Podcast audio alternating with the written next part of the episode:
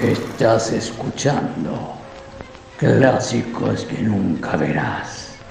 El podcast de cine donde lo fantástico, el romance y hasta la comedia serán parte de las tantas emociones que no has experimentado jamás en pantalla grande junto a Odeón Traicionero y Oscar Waldo como anfitriones y probablemente los únicos auditores.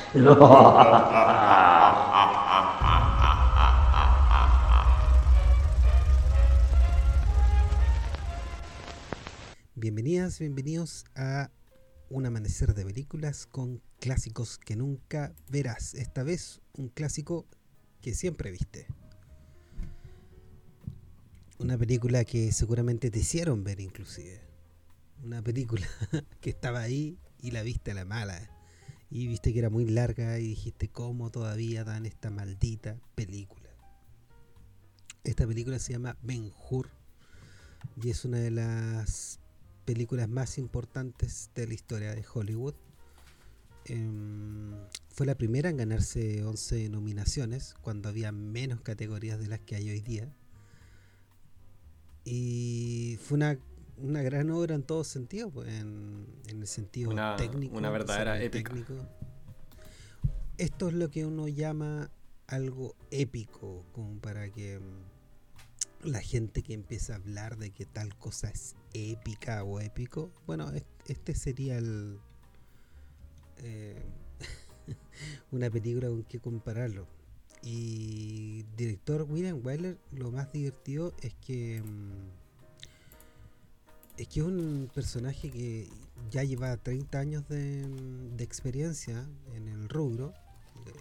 sus años de más importantes fueron del año del 30 al 60. Y. Súper poco. Poquito, poquito, poquito.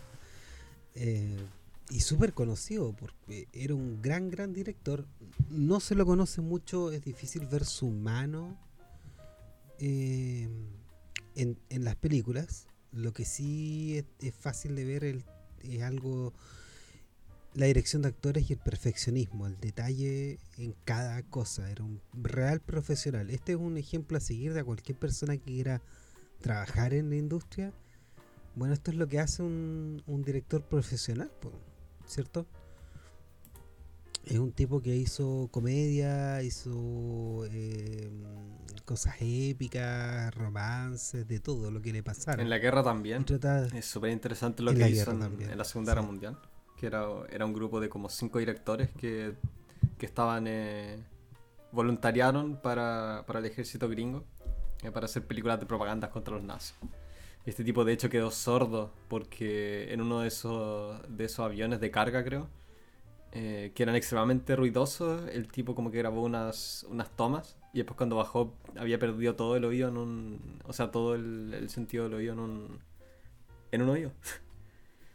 Y eso le duró el resto de su vida. Casi se le caga su carrera. Casi, y fue, fue antes de, esto, de hecho. Sí, pues fue, fue como 15 em, años antes. Y, y se podría decir mucho de William Wyler. En realidad, William Wyler es un. Ya como dije, un, perfeccionista. Le decían como eh, William Forty Takes Wyler, porque era tan eh, tan exigente que repetía, repetía, repetía tomas. Se hizo ya un, conocido desde, desde los años 30, así, de que era una persona así exigente. Y los mismos actores buscaban estar con él porque él eh, pudo impulsar y consolidar muchas carreras porque era un gran director de actores. Entonces ya en el 1959 el año donde se dice que murió el, el, cine el cine clásico eh, el actor Charlton Heston eh, está completamente abierto a, que lo cansaran con las tomas los tomas y, creo que no decía nada decía como otra vez otra vez ¿por qué? ¿por qué no? porque no no fue horrible. Y la sí, él, nunca dirigía. De hecho, de eso también se quejaba este el, el Charlton Heston.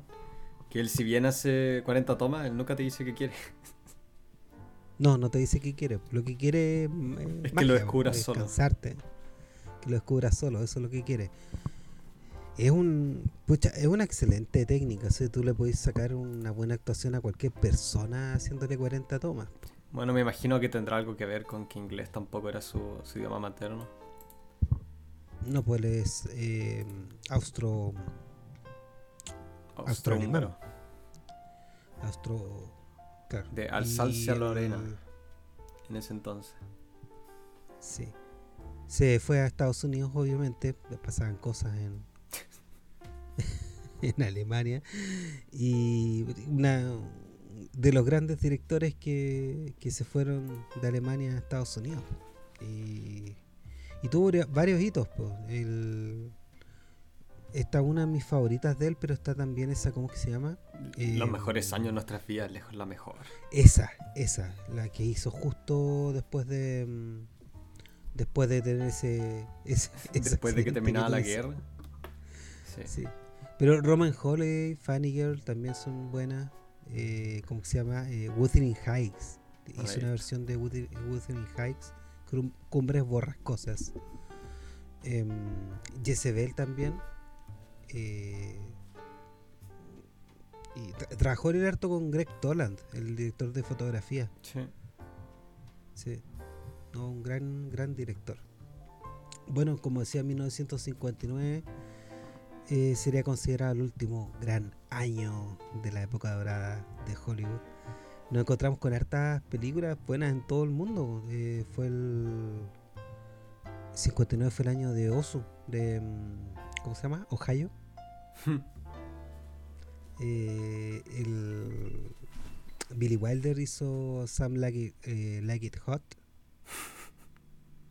El el Otto Preminger se mandó ah, sí, la anatomía del abogado. Anatomía de un asesinato. Anatomía de un asesinato y también eh, eh por Bess. ¿Era él? Él hizo por Jan Bess. Gran película. Por sí, el musical. ¿Es de Otto Preminger? De, ah, sí, pues. Con, basada en, No tenía idea que había una película de, de Por Jan Bess. Sí, fue una película. Y también tan conocida como la obra y también eh, acarrea a toda la gente que, que, ama el, que ama la obra excelente en realidad de, de Aira eh, y, George. ¿Cómo se llama el otro? George Gershwin. ¿Y qué otra más? La de Black Orchid. eh, hay como un montón de películas buenas. Eh, North by Northwest. Ese año también empezó la, la nueva ola francesa, ¿o no? ¿No es de ese año esa de... Ay, ¿Cómo se llama? Sí, pues. los, 400, golpes. Sí, es de ese año también. Em, también tenemos, ¿cómo se llama? Eh, Plan 9 de, del espacio exterior. eh, pucha, ¿cuál otra? Mm, eh, ¿Cómo se llama? Eh, Chabrol también se mandó una hora, eh, 1959. Los, los primos. Eh, hay una que donde actuó Tuchiro Mifune, que se llama la historia, la historia de Japón, igual. alguna más conocida, ¿cómo se llamaba? Río Bravo, también es de esta época, Río Bravo. No he visto. Hiroshima, mi amor, qué buena es. Eh, sí, sí. No, eh, había una versión que hicieron de, del cantante de jazz también en, en la tele, donde, donde actúa Jerry Lewis. ¿Y también se pone maquillaje negro? Eh, no sé, nunca la he visto. Incluso en España hubo una versión de La Cerilla de Tormes bastante buena. Eh, César Fernández se llama el director. Bastante buena esa película. Se, ha perdido un poco em, el recuerdo de esa película, por lo menos como mundialmente. De todas las películas españolas, salvo Cría Cuervos y, y no sé alguna otra. y nadie, no sobrevivió nada. Yo también, de, ese director, el Carlos Saura, uno trata de buscar películas y no, no hay nada en ninguna parte, en internet o, para comprarlas, no. Cero posibilidad. Sí. Robert Bresson también se, se hizo eh, Pit Pocket, también una gran película. Y. Me, Yo creo que con eso, con eso basta, con ese gran, con esa gran lista.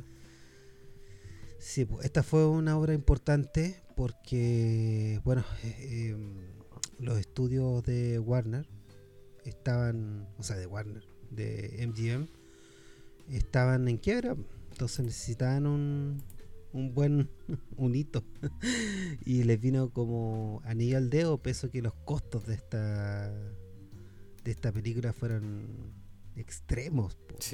una, película increíble con 15.000 extras, una cosa así, pero nunca antes vista. No, hay como 5 años de, diseño y después se demoraron como 14, 14 meses en, construir todo lo que habían diseñado. No, fue la media pega. Bueno, lo, lo, bueno es que a diferencia de películas costosas hoy día, sobre todo las que reciben aportes fiscales, eh, tú ves el dinero invertido en la pantalla, se ve todo. No es como un documental chileno, digamos. No lo he visto, pero... Eh, no, no, no hay, no hay, señales de lavado de dinero evidentes. No lo he visto, pero tampoco lo dudo. Em, así que vamos a la ficha técnica. Bueno, el director eh, es el gran William Wyler, como ya hemos hablado, un eh, judío nacido en, el Imperio Austrohúngaro, eh, que se fue, se fue a Estados Unidos, creo que al principio de la Segunda Guerra, un poco antes, porque, bueno, era judío, chistosamente haciendo una película eh, sobre Jesús en esta ocasión. De hecho, ese también fue un chiste que él dijo en una, en una oportunidad, como de que, de que, de que un judío tenía que contar la historia de Jesús o algo así. El productor es Sam Symbalist, eh, que era antiguamente un editor, que de hecho él editó el, Mago de Oz y editó por otros 10 años más adelante. Y recién empezó a producir como, como a principios del año 50. También produjo otra película eh, que no he visto, pero que toma lugar en la antigua Roma, Quo Vadis, ¿la cachai? Buenísima película. Buenísima. Este, también producida por este tipo, así que además que, además que tiene un muy buen look. El guion. Sí, no, es una película excelente. El guion es de Carl Thunberg, que tenía como cuatro guiones a su nombre a lo largo de toda su carrera. Así que no, no sé qué más se puede decir de este tipo. Está basada en, en una novela del 1880 escrita por un general eh, de la Unión en, las, en, la Guerra Civil Gringa. Em, y bueno, no, no, tengo idea de cómo será la novela, pero la historia en sí se nota mucho el, el toque americano, digamos. Eso de darle, darle harta acción, eh, harto drama, traición, como una telenovela bien producida a base de, de como este marco eh, de la historia de Jesús, a pesar de que Jesús solo, solo aparece al principio y al final de la historia. El elenco es... Sí. ¿Sí? ¿Qué iba a decir? Es una película de propaganda gringa, esta. Sí, pues si es, para sentirse bien, pues toda la mierda que te puede pasar, eh, siempre, siempre te puedes orientar en Jesús que lo pasó peor y, así puedes sobrevivir. No voy el discurso que se, se atrás de la película, es como no enfrenta todo, pero no te vayas a encontrar sistema, cambia la gente, porque el imperio no es malo, sino que hay gente mala en el imperio y tú tienes que revelarte, pero no de una forma Em, violenta, porque si tomas el camino de la venganza con aquellos que te trataron de matar, quedarás herido profundamente y sentimentalmente. Así que tienes que aceptar las cosas como son y jugar para estar dentro del sistema. Muy bien, lo has logrado. El elenco forma está formado por hartos actores muy buenos, de hecho. El, bueno, el Charlton Heston, el cual ya hemos hablado harto. Eh, el rol protagónico en esta película, eh, tres o cuatro años después de tener el rol protagónico en, en esta, Los Diez Mandamientos. Así que parece que estaba. Eh, tenía hartas ganas de, de, trabajar en sets, cagado de calor todo el día por esas luces. y el maquillaje. También ah. acá, como, como está ambientada en el desierto, dan todo el rato con maquillaje oscuro, como naranjo, naranjo oscuro para aparentar el piel quemada. También, oh, qué horror andar todo el día con esa cuestión en, la cara. Jack Hawkins actúa. ¿Qué iba a decir? Grabar en el desierto también, porque estuvieron grabando en el desierto. Sí, pues en España. no, y, también estuvieron grabando en el desierto, desierto en África hasta que lo echaron. No, pues en, África no, tengo entendido que no alcanzaron a grabar, que lo echaron antes de antes de empezar porque... Ah, lo echaron antes de grabar, porque estuvieron como no sé cuántos meses. Porque se dieron cuenta que era una película cristiana. claro. Jack Hawkins eh, actúa en el rol de, Quintus, que es como el, papá adoptivo de, de Charlton Heston Haya Hararit, o Hararet, no sé cómo se pronuncia, una, actriz israelita que es el, interés amoroso de Charlton en la película, Esther. Y Steven Boyd es el, carismático antagonista, ¿cómo se llama? Mesala. Mesala. Y esos son los roles más importantes. Bueno, también está la, madre de Charlton Heston, o sea, el, rol de la madre, que no, no me acuerdo quién era la actriz, pero era la, misma madre en, esta, en Los Diez Mandamientos. Y chistosamente... cuatro años mayor. Solo diez, creo. 10 años mayor que, que Charlton Heston. Sí. La música es por Miklos eh, Rocha, un, eh, un, húngaro, si no me equivoco, eh, que también tiene la media carrera de, de, música en Hollywood. Y es la música para Lost Weekend, como el, el ¿Cómo se llama? Perdición, creo que se llama en, en español o algo así. Eh, o la o el claro algo así la, la de Billy Wilder sí, la, sobre un alcohólico, En, ese hizo la música hizo la música en The Killers que es un, un thriller con este el, el, Burt Lancaster que creo que fue su primera película o algo así. O, una, o su primer rol protagónico. En Double Indemnity otra de, de, Billy Wilder también hizo la música y en Brute Force que es la media película. Eh, también con el Burt Lancaster sobre un si no me equivoco sobre un tipo que trata de escaparse de prisión como en los años 40 es muy, muy entretenida. Y la fotografía es de Robert L. Surtees, eh, que más tarde haría la fotografía de The Last Picture Show de, de este, el Peter Bogdanovich. Hizo la fotografía del graduado, también de esta otra que estamos hablando, Cubo Badis. Y eh, Tremendo. Bad and the Beautiful. O sea, el, bueno, el malo y la, y la bella, no sé cómo se llamará en español. Que tampoco nunca la vi entera, pero, pero tenía buena fotografía. película.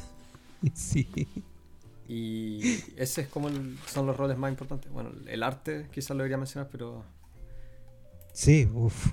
Son, son muy buenos sets y muy buenos... Bueno, más tarde quiero vamos a hablar del, del diseño visual porque se pasan cosas muy interesantes en todo toda la parte visual. Vittorio Valentini era el... Vittorio Valentini era el que hizo el, eh, diseño. No tuvo, no tuvo créditos, chistosamente. bueno, igual los créditos en la película son, son cortísimos. la pobre gente. 15.000 15 personas trabajando en la película y solo como 20 te reciben créditos. Claro, sí. El, el que recibió los créditos era Edward C. Carfagno. Carfaño. No, no sé cómo se pronuncia. Carfagno. J-G-N-Ñ. Que también hizo el arte para Julio César. Eh, es una película bien, bien densa. Bien, bien difícil que te guste. porque es, es Shakespeare grabado, pero es Shakespeare todo el rato. Y con el lenguaje igual, de, igual difícil de entender. Eh, también él hizo el arte para The Bad and the Beautiful. Eh, bueno, puros, puros veteranos en el elenco. Y se nota.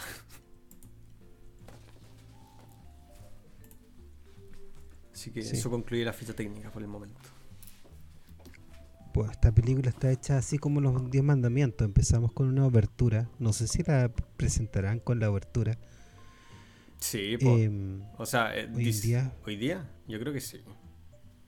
Sí, bueno, la abertura es una, una gran muestra del trabajo de, de William Wyler, o sea, de, de Rosa, Midros, eh, muy parecido a lo que hizo después con Miocid, ¿cierto? No sé, no he visto y... También, yo, yo, vi todas esas películas, no las medias películas. Y Charlton Heston también de nuevo Miocid. Nunca leí el, el poema tampoco. Yo me leí todas esas cuestiones, lo único que no me leí Ben Hur porque era muy mala. Pero Vice también me lo leí. Em, bueno, eh, nos introducen a lo que es el reino de Judea en el año de nuestro Señor. Pero me, da tanta risa la abertura porque ponen la capilla Sistina como esa, esa pintura famosa de, del... Eh, como el... Ah, el encuentro entre Dios y, Adán, creo. Que no tiene nada que ver con la historia. y lo ponen ahí de fondo todo el rato. pastiche. Sí, sí, sí. Sí. Y lo primero que vemos es eh, la explicación y cómo la gente, los judíos van hacia a tributar a, la capital. Esto sería en Jerusalén, ¿cierto? Sí, pues si van a... Y, Así, pues, sí. y, y al tiro vemos, vemos como te la plata, los sets. unos exteriores así increíbles, llenos de extra, caminando, unos, planos maravillosos. La luz perfecta, que la luz todo, todas las... Bueno, esto también es parte del diseño de sets y, y, de los vestuarios, pero se trazan líneas todo el rato, todas parece pintura todo, es trazado. Eh, no, las, no sé, pues los vestidos que tienen se, doblan al moverse de perfecta manera, cosa que parece que estuviese, estuviese dibujado en papel. Eh, puras formas claras, puros colores claros, eh, también lo mismo con la luz, no, es una, locura. Es como, es, pues, como ver una, es como ver un libro de, de, ilustraciones, la película.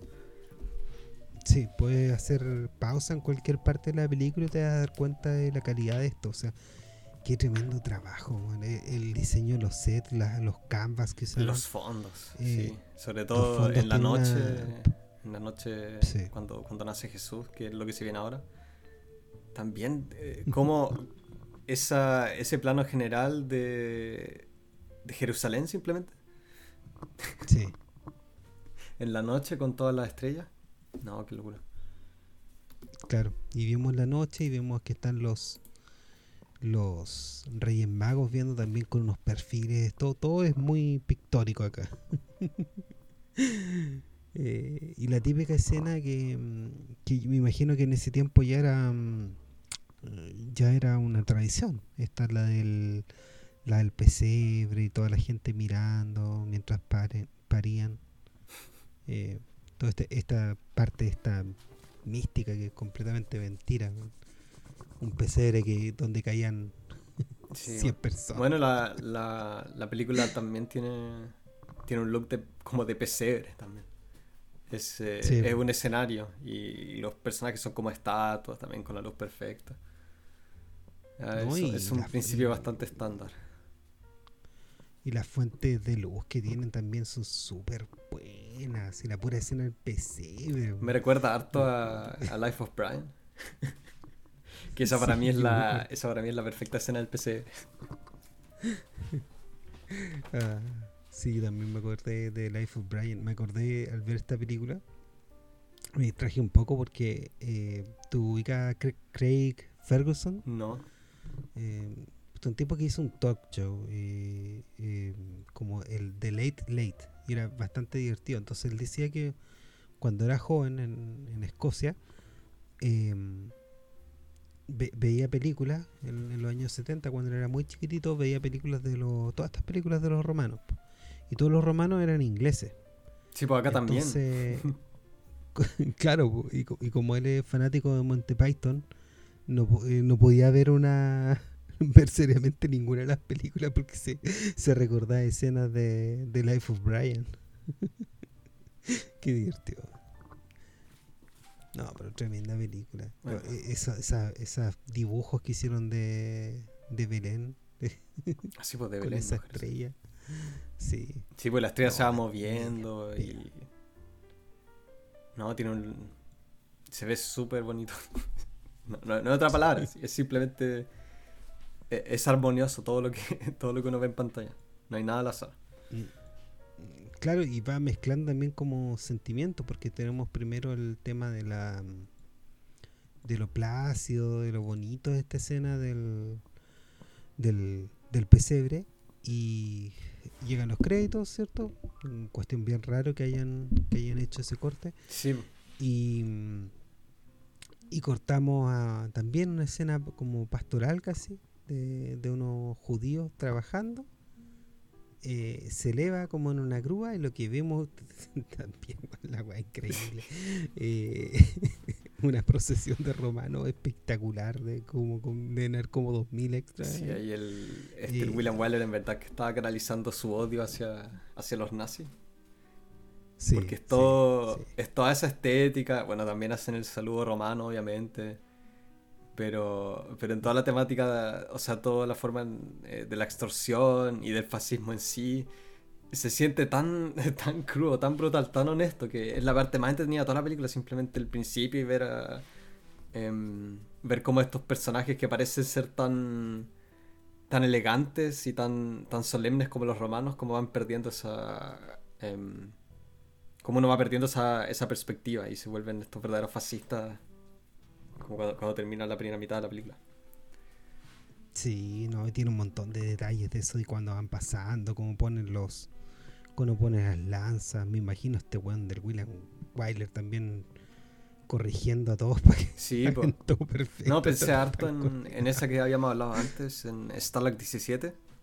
Eh, es como lo mismo, estos directores que, que, vieron estas cosas en, en, primera persona, en verdad que hacen las mejores películas que, que transmiten esta, estas ideas. Sí. Y, y lo divertido acá, bueno, yo después de esto, hasta 1959, así es ese despliegue de, cuerpos y de, y de planos donde está todo pasando en, extensiones gigantes de terreno. Em, pese a que un año después hizo eh, Espartaco, em, no la habíamos visto, no sé, yo, yo creo que en la Guerra de la Paz había algo parecido, pero esto es, tan monumental como eso, o sea, no, después no se ve mucho. Es que me imagino que en eso entonces tampoco, tampoco les pagan mucho a los extras. No me imagino. que le, que le pagaran más de, le pagaran más de, no sé, 10 dólares al día a, los, a los 15.000 extras que aparecieron en, en esa escena. Así que simplemente no se hizo rentable cuando empezaron a tener derechos los, los trabajadores. Claro. Eh, algo divertido que había una versión antes de 1925 era la primera Ben Hur. No sé. Eh, eh, también tuvo como 1500 extra en la parte de final pues, de, de los carruajes. Y metieron a todo el mundo que estaba en el estudio. Le dieron una galleta y, y todos los que. Un café. Pero que todos los. No, que pasaron y los pusieron. Porque estaban ahí, eran parte del staff.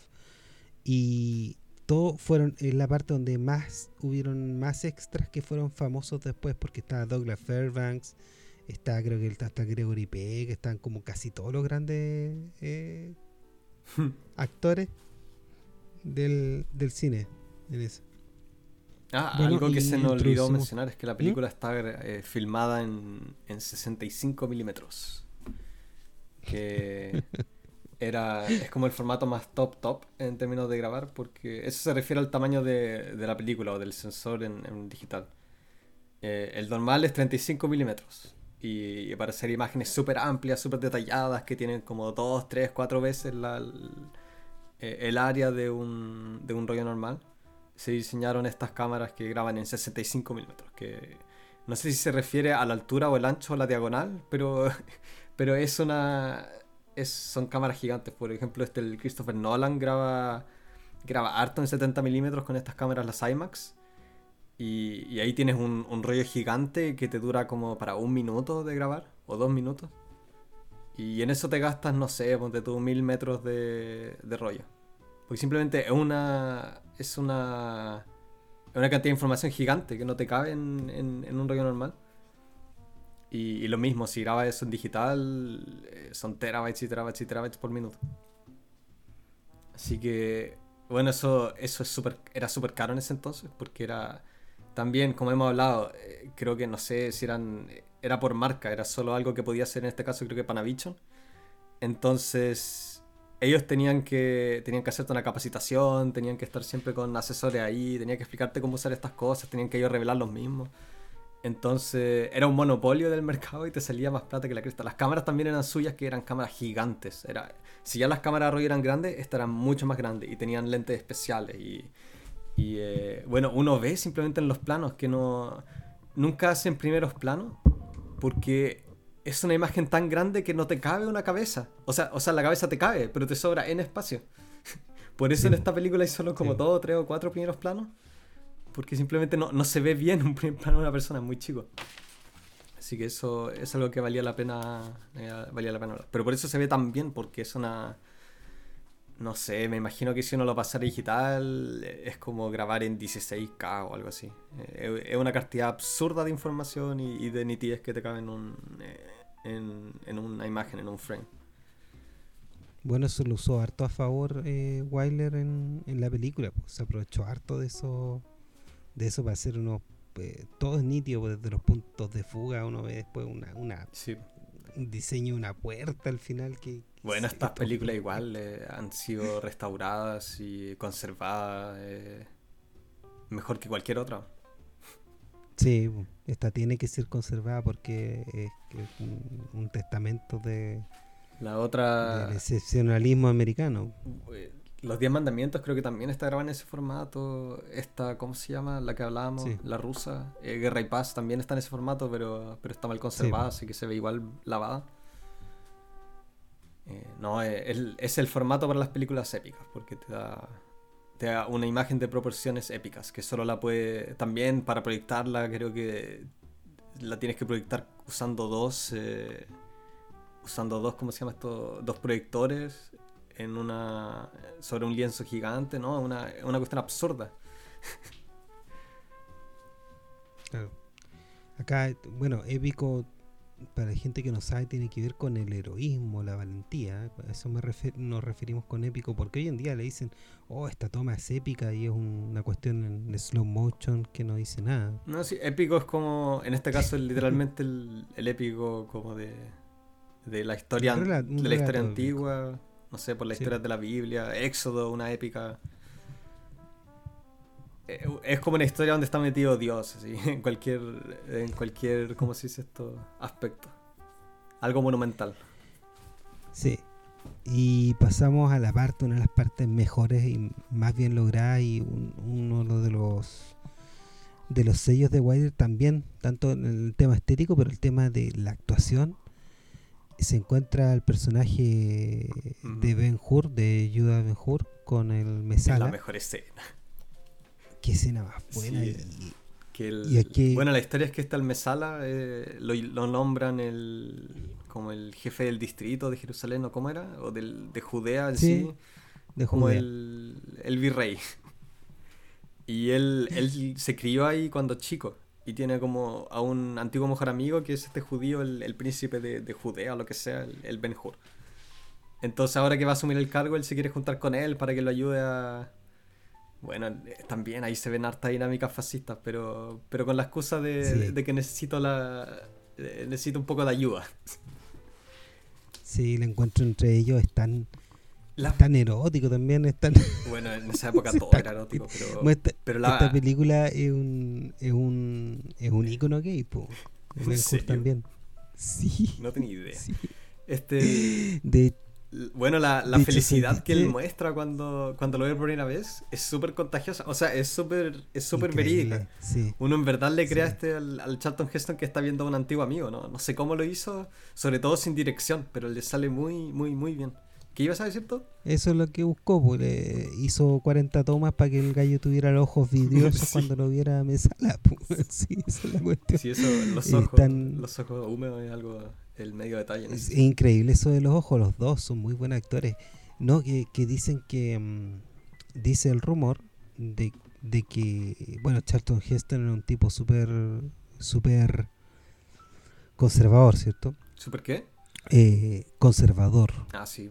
homofóbico, toda la cuestión. Y dicen que le dijeron al actor de Mesala que hiciera esto como si hubieran sido amantes. No tengo idea, qué chistoso. Y se lo ocultaron durante todo el durante todo el rodaje a Charlton Heston. Esto es una historia apócrifa y hace enojar mucho a la gente conservadora. Pero... Pero es lo mismo con Espartaco, pues en Espartaco eh, también está toda esa, esa dinámica homosexual entre el Tony Curtis y el y este Lawrence Olivier creo que que es el, el, tipo que está a cargo de este esclavo. También tienen esta escena donde el, donde el Tony Curtis lo está bañando. Los romanos son siempre en esta época muy homosexuales.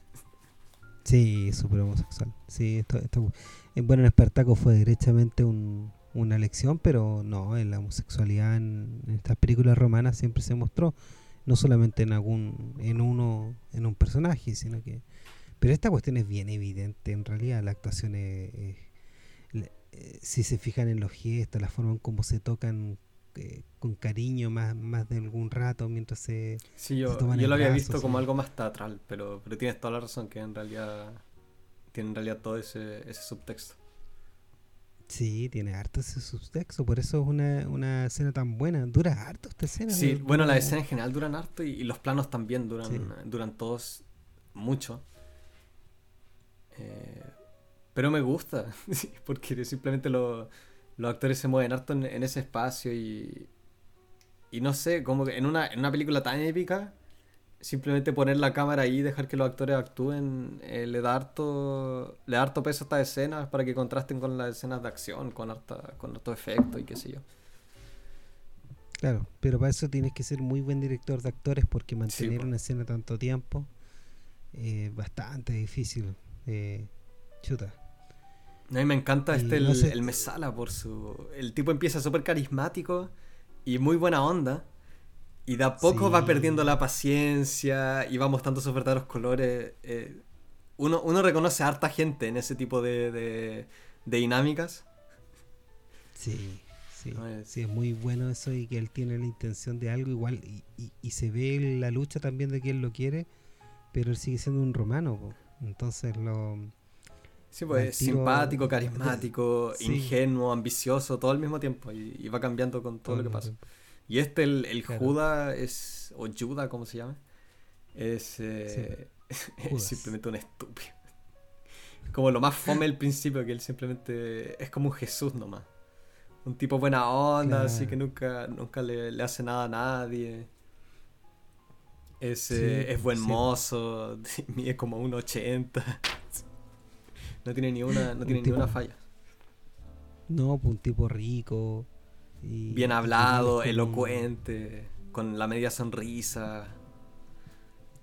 Claro. Y el tipo, él me sale le dice decir, oye, anda a decirle a la gente que, tenga paz, si no vamos a llegar los romanos, los vamos a invadir. Y el tipo no tiene ningún problema en, como pactar en nombre de los romanos. Y esa weá se, ve como algo bueno, como te digo, el, mensaje político de, de, esta película es súper evidente. No, sí, puedes negociar con los fascistas, ¿no? Si son, gente súper... te van a escuchar. Ya, pero en este, en esta, en esta escena por lo menos igual es un contexto, o sea, uno no se la cree. No, no, pero, pero O sea, yo lo, yo lo veo, yo lo veo más como simplemente la película es eh, estas películas en general. Yo creo que proyectan harto de los nazis entonces, por eso, obvia, para, como yo lo veo, los romanos son los nazis y los judíos son como, no sé, por la resistencia en Francia, es como ese tipo de, de, relación. O sea, por lo menos en esta escena no veo de que, de que la película sea una apología al fascismo o cualquier otra cosa. Sino que es, más que... nada una justificación de lo que lo, de la mentalidad que los gringos tenían durante y después de la Segunda Guerra Mundial. Eso, eso, pero la mentalidad que, que ellos tienen es una mentalidad imperialista. Entonces tampoco quieren irse contra cualquier imperio. Y al estar los nazis eh, medio difuminados en la imagen de un romano, em, es menos evidente cuando tú ves una película de los nazis, los nazis son malos. No, no te encontráis un nazi, un nazi que fue amigo del, un judío cuando chico y lo era así, pues al, tiro ya estaría muerto ya mm. Judas. Ah, sí, pues estaríamos, sí, entonces, y, y todas las relaciones que tienen con los romanos después cuando se, se encuentra con ese cónsul. bueno, Y acá lo trata de presionar de nuevo en una escena posterior donde se ve la familia, la familia perfecta. Ah, pero se nos olvidó también la escena de con las lanzas. Que también en términos ah, de, dramaturgia es, eh, impecable. Eh, que cuando se encuentran, no sé si es antes de conversar, creo que antes de conversar, es cuando se encuentran por primera vez. Este, el, el Mesala y el, y el Benur están como en una. Em, ¿Dónde están? Están como en, en donde guardan las lanzas. ¿Cómo se llamará esa parte? No sé. unas barracas de la, con lanzas. Sí, bueno, están unas barracas con lanzas. Entonces simplemente hacen una competencia donde eh, donde le tiran la, lanza contra una pared y ven quién, quién la chunta como al, al, al bullseye. Y ahí también pasan cosas muy, muy interesantes porque si mal no recuerdo, el, el Benur está siempre, siempre metido en el plano con el otro. Y en ese momento, cuando este levanta la lanza, tienen al Mesala solo. Y él la tira. Y después, cuando está el, el Benur, él la tira, pero con el Mesala de nuevo en el plano. Entonces, también el, el este, el Wyler, que es súper. Eh, bueno, tiene harta experiencia, él sabe cómo contar las cosas de manera visual, lo hace también en esa escena. La música también eh, es como la música arquetípica gringa, basada harto en la ópera, hay, hay un motivo, o sea, me refiero a un, tema musical para cada, eh, para cada cosa, hay un tema musical para el amor, hay un tema musical para la acción que se van desarrollando y, volviendo a aparecer en diferentes tempos, lo que sea a lo largo de la película. Hay un tema para el Mesala, hay un tema para el, dolor del Benur. Y en esta, en esta escena también hay harta música. Y, pero la música va, va bueno, es bien compleja eh, porque va cambiando instrumentalización o de repente simplemente se va callando para que los personajes hablen. Pero toda la película tiene el medio diseño de música. Sí, eh, ese, ese también es el medio trabajo porque van, van viendo la película sin sonido y le van poniendo la intención. Eh, Más adelante con los tambores también en el, en el barco. Sí. Oh, qué buena esa parte. Bueno, después se va a la casa y ahí tienen otro encuentro eh, donde se queda claro que están en contra Mesala con Benjur otra vez. O sea, ¿para qué hablar de las actuaciones? Todas las actuaciones está del romano que te mira feo.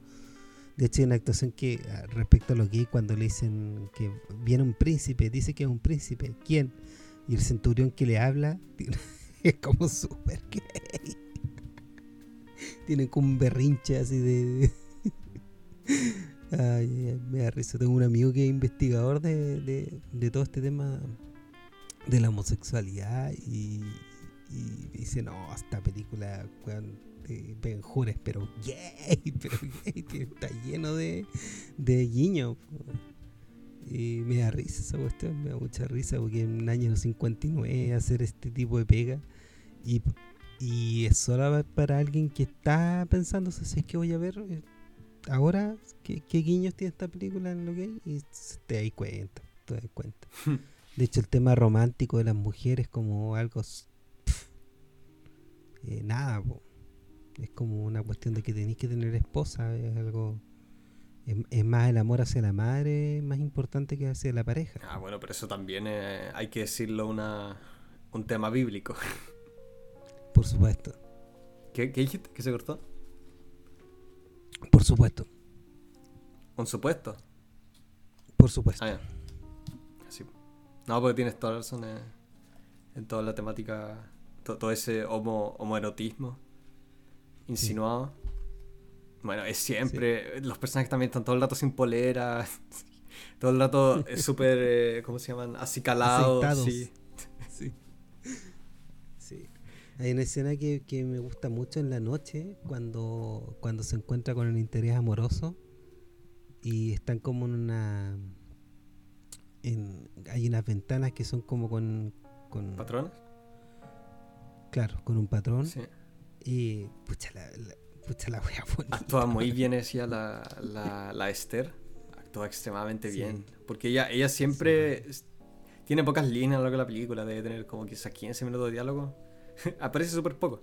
Pero siempre que aparece, tiene hartas pausas o simplemente hartos momentos donde ella, donde ella está como, em, no sé, asombrada o un poco eh, descolocada antes de hacer un comentario. Y la cámara te la pone. una respuesta. Sí, y la cámara te la pone frente a ella simplemente cuando ella. Cuando se nota que simplemente anda mirando con una mirada intensiva o, que anda buscando las palabras que decir. Y le añade harto a su personaje esa. Esa. Esa como capacidad de no, de no tener esperanza o, de, o, de, tenerla como en un sentido un poco más eh, espiritual, pero saber de que no va a pasar nada, no va a cambiar nada. Está todo metido en su personaje. Sí. Bueno, y... Me, recuerda me recuerda harto el cine japonés, la forma que se actúa esta película.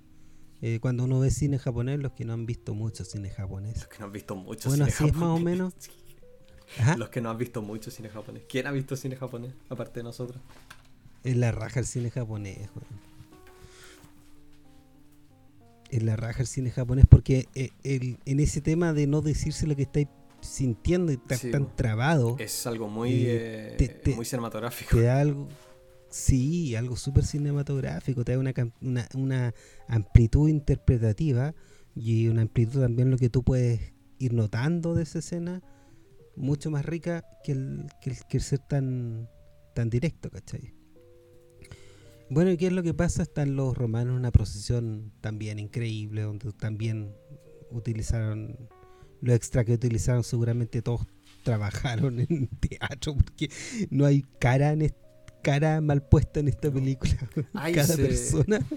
se me olvidó decir pero volviendo al tema de, de los planos eh, en la escena anterior cuando el, el Ben Hur por primera vez le dice al, al Mesala que, que, no está de su lado ahí también pasa eso que es el único plano el primer la primera vez que él tiene un primer plano el Ben Hur y ahí también te das cuenta que con, esta, que con este formato de cine simplemente hay mucho espacio vacío. Porque su cámara, es, o sea, su, su, cara es diminuta. Y, el resto es puro pared. Sí, pues no, no sirve, no sirve mucho. No. No, por eso, por eso, bueno, en la película algún día vamos a tener que ver La Guerra y la Paz. En La Guerra y la Paz resuelve muy bien el tema de los primeros planos. Sí. Porque porque hace primeros planos, pero va llenando la, con otras cosas la, lo que queda del resto de la cámara. Es una, una cuestión que Bondachur eh, eh, estaba, al, estaba al tanto, porque puso hasta efectos, ¿cachai? Eh, se, dedicó a eso. Y, y bueno, ves esta procesión enorme, preciosa, con, con, con esos disfraces que tenía. parece que pesaran 20 kilos, en serio. Eh, ¿La, la armadura? Sí, porque está todo tan bien hecho. No, y resplandece. Ni una, ni una mancha, a pesar de que está en el desierto, no, todo brilla. No. También La, la, gente que vive allí tiene eh, túnicas impecables. Pero le, le agrega esa, eso que estamos hablando antes, de que todo parece trazado. Porque también en la escena en la noche, en, esa, la primera escena en la que están juntos la, la Esther y el, y el Ben Hur, ahí también se nota extremadamente bien todo el tema de la silueta. Parecen ilustraciones de un, de un libro de cuentos. Sí, sí. Este es un cuento, pues el cuento de la supremacía. Y, y bueno, ¿qué es lo que pasa? Es que la hermana se, se le cae la teja. y, se echa un. Le pega un romano. Sí, le pega como al general que andaba de visita, algo así. Sí, sí. Y ahí lo van y, arrestan a todos. Me da risa esta escena, nos podría recordar a cosas que pasan ahora. Eh, eh, y, eh, se llaman preso a Ben Hur que dice que es el que tuvo la culpa. Pero igual se echan a la, a la mamá y, la, y a la hija igual, porque... Sí, porque anda picado mesala. el, mesala. Sí. Y... y ahí me, me, gusta porque empieza a cambiar el persona, personaje de Ben Hur y, y como que no puede creer que le están haciendo esta injusticia. Es como una persona que no no tiene idea que la injusticia existe en el mundo. Me da risa esa cuestión. Entonces las reacciones de él son... Eh, eh, la interpretación de, mm, de Charlton Heston también es súper indicativa de eso. De... no, y acá se pone también muy, absurdo porque apenas lo, encierran, él se vuelve un héroe de acción por el resto de la película.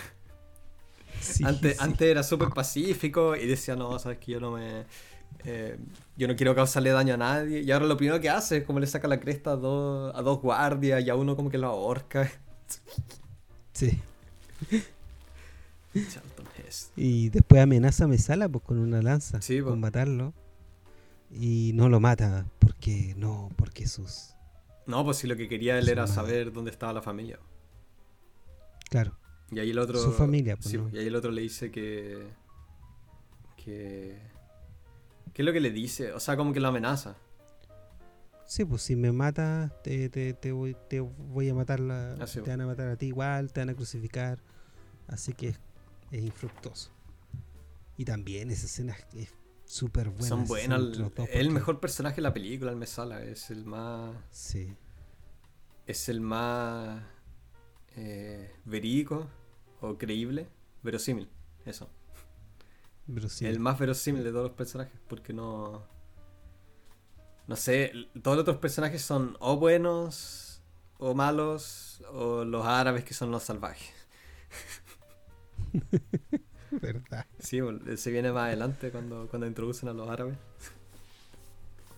Sí, sí. Bueno, lo que pasa es que lo, lo encarcelan, se lo llevan, lo llevan al desierto. Y. Y puta, aquí eh, una escena digna de David Lynn también. sí, pues es como precursor a, esta em, Lorenzo Farabia cuando andan caminando por la selva, o sea, por, la, por el desierto. Y el mismo, el mismo estilo. Son planos súper amplios con las formas de las dunas y, también música muy, muy, muy épica con harto, con harto instrumento de viento que le da como peso a la, a la escena. Es lo típico de esta época. Sí, eh, de hecho, ¿sabes que Wyler cuando vio el puente sobre el río Kwai em, dijo, chuta, quiero a David Lynn para el para que me haga la, escena de la, de la carrera de las cuadrigas. Y David Lynn se dijo que no porque pensó que Wyler era suficientemente bueno para hacerla y lo hizo Wyler al final. ¿Cacha? Bueno, y vemos de nuevo otra, unas cuantas apariciones, apariciones de que está cagado y Jesús le da, le da agua. Lo bueno, el medio regalo. Jesús nunca sale. El medio regalo en todo caso. Eh, lo, lo, divertido es que en esta parte Jesús nunca se le ve la cara. Me encanta. Como una decisión súper buena. Me encanta eso. Sí. Sí, lo que tú ves es la reacción de la gente como si estuviera viendo un milagro. Y, cada vez que la gente reacciona con Jesús es súper buena, porque eh, la cara que pone Charlton Heston como de, de, amor, de compasión, como estar viendo algo que viviendo una epifanía, poco menos. Y después llega un romano también, otro otro gran actor que no sé quién es, porque la cagó, sí tiene como 50 segundos de actuación. el romano igual lo encontré un, poco, un poco exagerado, que también le pasé eso a él no sé, lo, encontré, lo encontré en ese. O sea, no para, no para tirarle mierda a la escena ni nada, pero en ese momento lo encontré un poco. mucho. con todo lo, de Jesús. Es que es el tono. Cada vez que está Jesús, todo se vuelve así como exagerado. Y una forma de apelar al. A este cristianismo gringo. No se olviden que esta película sobre muerte y guerra y todo eso se trata sobre Jesús. Claro. What would Jesus no se revele. No, pues no se revele mucho contra la autoridad. hay que tengan compasión con sus con su con la gente que lo está oprimiendo. Eh, después eh, la, escena de las galeras también una escena súper conocida. Eh, acá de nuevo se ve la, el trabajo detallado porque si tú te pones a ver, cada persona está haciendo bien su rol. Cada persona está, bueno, el ritmo súper bueno. Sí, el, el tema visual también es muy, es muy austero. Porque es solo como, es solo un plano mirando hasta mirando hacia el fondo de la, de la galea con todos los esclavos. Y después tienen uno de, de, no sé, el que está a cargo, que anda dando orden lo que sea. Y generalmente esos dos, esos dos puntos de vista no, no te muestran nada más bueno, me imagino que no tenían cómo porque es un, es un set todo armado y no, la cámara no cabe en cualquier otra parte del set a menos que lo desarme entero. Pero, pero es un momento tan entretenido Y, en, tema, en términos visuales es súper poco. Entonces igual el, el medio en términos narrativos En términos narrativos es súper impactante porque te muestra los, en realidad hay dos puntos de vista, ¿no? Pues el esclavo y el que tiene el que tiene el poder. Entonces él lo utiliza para ver eh, dramáticamente las reacciones de aquellos que saben que son esclavos y, y las tensiones. Entonces también manejo súper bien el tema de las expresiones de cada actor porque cada uno tiene como una actitud distinta. Eh, la, la, de Charlton Heston es tan buena porque es como un, un odio comprimido. como un pánico. Sí. Y de los otros hay unos que están aterrorizados, hay otros que están eh, distintos, pues, distintos tonos en, esa relación. Y es donde introducimos al Quintus. este, al jefe, Quintus. Y, tiene una escena súper buena. Ahí también hay harto. Ahí, sí que se nota el, el tema homoerótico. Cuando. Porque él, él ve al Ben Hur que anda ahí, eh, no sé, todo maceteado y. y súper sudado, lleno de. lleno súper aceitado, el tipo, no, el, medio, el medio bueno. Y él que, ha, el que ha impactado también dice que tiene, tiene una mirada de odio, que eso es bueno, porque el odio te va. El odio te va, te va a ayudar a sobrevivir. Entonces después cuando está picado por este. por este Adonis, que simplemente no se deja derrotar empieza, empieza progresivamente a aumentar el, aumentar el tempo para que anden, ah, anden remando con mucha más, mucha más fuerza y mucha más rapidez. Y ahí lo único que hace es mirar detenidamente al Charlton Heston. Y ahí sí que se nota que está todo, esa, todo ese tema. Bueno, bueno los romanos y los, y los griegos eran, eran en sí muy homosexuales. Y se nota en, todo el, el tema del arte y, y, que las mujeres en realidad no figuraban en nada. Y, se nota simplemente en, esta admiración. En esta escena, en esta escena de, las galeras, cuando hace eso el tipo, está tan bien editada, también los cortes son geniales, eh, el, ritmo como va creciendo. La música también. El ritmo, la música va, la música todo. Porque el, el, que, el que define la, el ritmo al que van tocando, o sea, el que van remando, él, anda con un tambor definiendo el, ritmo, para definir cuándo, tienen que volver a la posición original. Y va aumentando eh, porque van pidiendo, no sé, eh, velocidad crucero, eh, velocidad de escape, velocidad para investir. Y, la música va, va, va, también incrementando el tempo cada vez que, que hay esos cambios. ¿No? El, el, William Wyler lo pensó en todo, en todos los aspectos de la película, en cada escena. Pensó en todo. No deja nada, no deja nada sin supervisión. Me tinca, por lo menos. No, pues sí, era súper conocido por eso, aparte. Sí, y, y lo divertido que nadie lo odiaba. Eh, era como un gallo súper exigente y nadie lo odiaba. Eh, como hay unos que son súper odiables. Bueno, después de eso tenemos la escena de la batalla naval. Una escena también excelente porque mezcla mezcla distintas técnicas también, pues las miniaturas súper bien hechas, o sea, no, el, cielo se ve súper bien, eh, ese, ese fondo pintado. Sí. Y no sé cómo lo hicieron, pero el agua también se ve extremadamente azul. A pesar de que es pura luz artificial. No sé si el agua quizás... Eh, no sé, me imagino que el fondo de la piscina es azul. Para que así el, agua refleje un color azul. Pero, pero son colores súper intensos en todo momento. Sí, sí, pues, el fondo tuve que haber tenido un color y... No, está súper bien logrado. O sea, como son escenas cortas, de, no, no, no se ve mucho que, es una maqueta. Y, el cuidado de las maquetas, pues, a estas figuritas chicas en la maqueta, increíble. Y, también por el tema de la edición va va, va, va dando también el eh, la intensidad de la acción. Es súper bueno. He hecho de menos películas que, que, que creen que te den esa acción, pero servía de a poquito y no se cuestión que cada vez sea frenética, frenética, frenética y al final tienen que quedarte un poco menos que un ataque epiléptico, al final.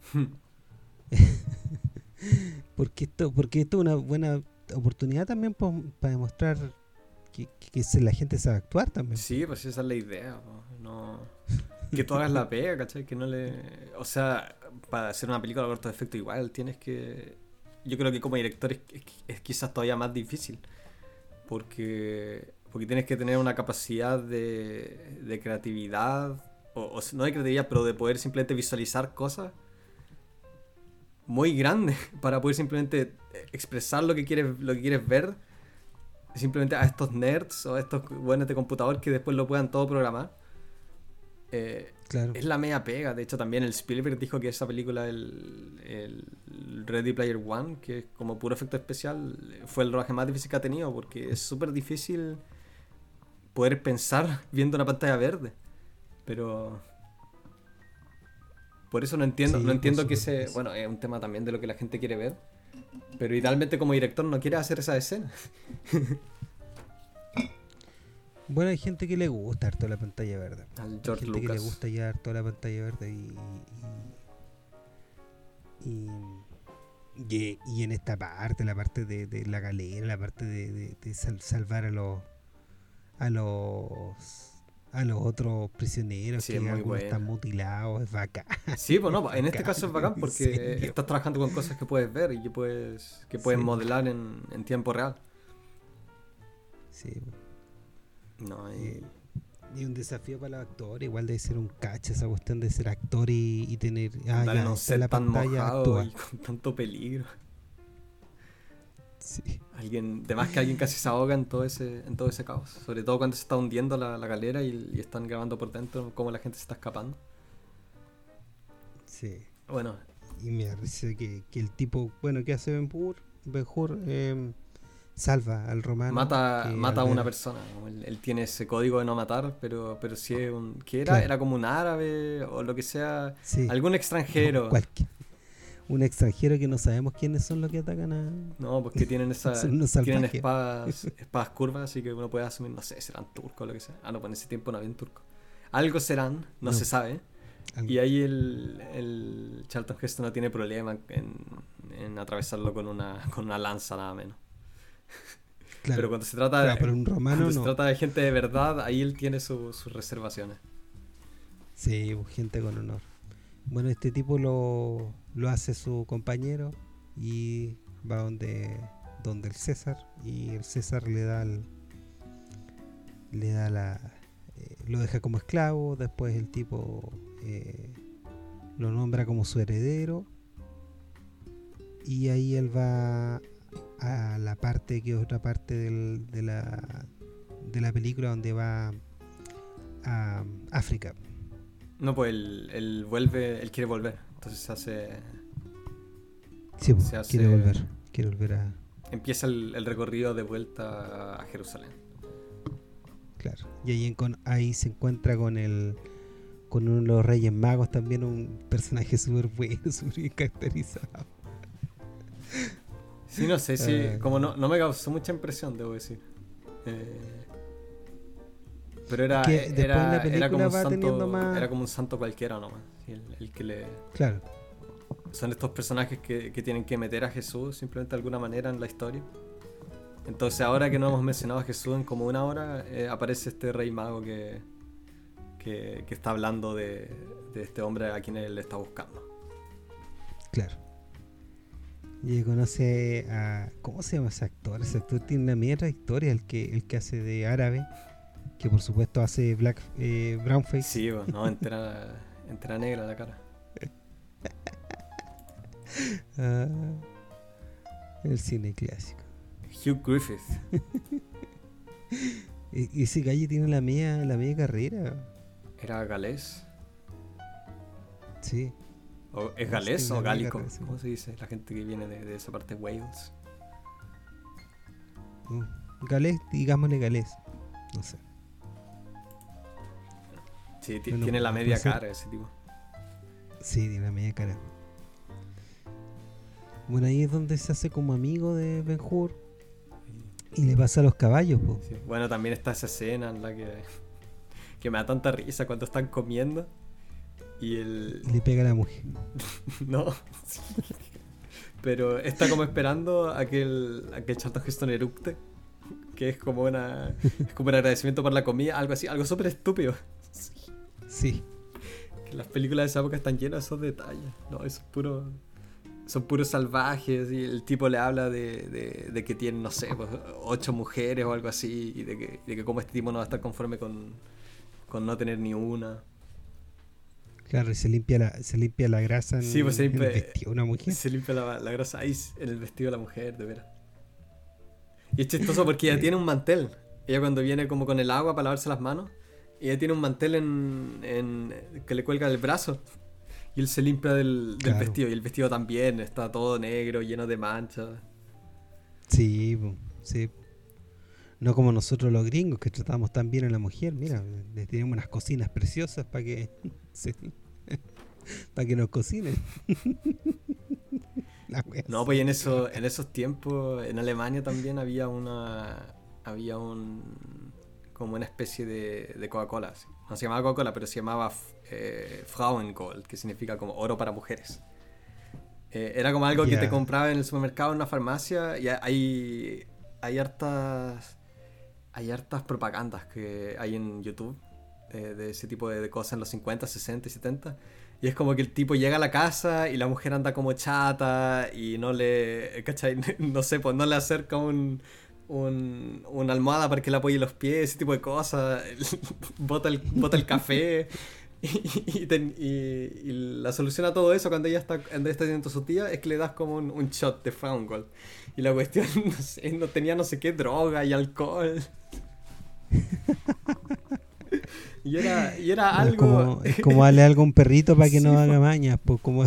entonces, entonces pienso harto en esas cosas que chistoso. Simplemente el tipo. No imagínate. El tipo, el tipo llega y tienen como ese, esa doble proyección donde se ve lo que la mujer debería hacer y lo que la mujer está haciendo. Claro. Y la solución no. es lo que tiene que ser una... Un shot, máximo tres al día de Found Gold. Y se le van a pasar todos los problemas a la mujer. Claro. La wea. No, y, la, y la, esto también está, está narrado por una mujer nada menos. Sí, el comercial. Ah. Y, bueno, que siempre fueron más progresistas. ahora me acuerdo, porque ella, ella está teniendo un diálogo consigo misma y la mujer del reflejo le dice, ¿te acuerdas antes cuando tú se lo hagas a tu mujer de esta manera? Y ahora lo haces así. Oh. es para cagarse la risa. Sí. Bueno, lo que hace después es irse a irse con caballo y todo, se va a su antigua casa.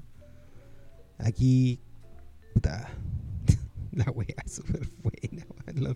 Eh, eh, el dominio de, Aquí la fotografía es espectacular. Sí, por la noche y la luz. Sobre todo, em, no sé, hay un árbol ahí en ese, en ese como patio que tienen en su antigua mansión que tiene una silueta impecable y lo, ocupa siempre en todas las escenas que toman lugar. Eh, ese árbol tiene un, un, rol, un rol, de, ¿cómo se dice?